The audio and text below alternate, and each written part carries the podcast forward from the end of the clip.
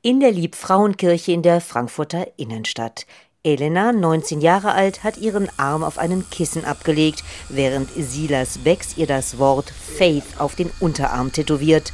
Das englische Wort für Glauben und Vertrauen, für das sie sich ganz bewusst entschieden hat. Weil ich doch relativ gläubig bin. Ich studiere tatsächlich auch katholische Religion und ich fand es wichtig, einfach auch etwas zu haben, das mich daran erinnert, weswegen ich da überhaupt angefangen habe. Tätowierer Silas Becks, selbst gläubiger Christ, freut sich, in einer katholischen Kirche zu tätowieren. Das ist eine ganz große Ehre für mich und ist natürlich ein Highlight, ein ganz anderes Gefühl, als wenn man jetzt im Tattoo-Studio sticht.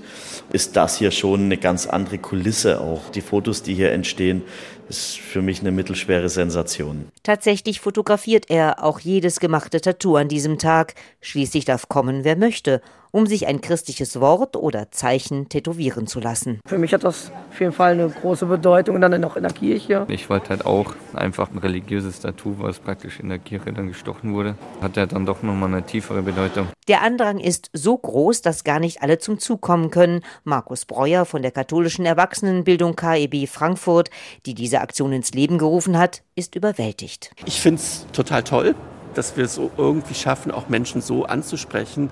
Andersherum, ich würde es gerne irgendwie allen recht machen, aber ich kann es nicht. Schon am Abend zuvor hat Silas Becks in der Liebfrauenkirche zwei Frauen tätowiert, die Siegerinnen einer Tattoo-Challenge der KIB Frankfurt nach dem Motto Zeigt uns eure Tattoos und ladet Fotos davon auf Instagram hoch. Eine von ihnen ist Lilly, die sich einen Satz von Tom Waits tätowieren lässt. The world is not my home, I'm just passing through. Also auf Deutsch, äh, die Welt ist nicht mein Zuhause, ich bin nur auf der Durchreise. Und ja, es hat natürlich Bedeutung. Also für mich geht es nach dem Tod noch weiter.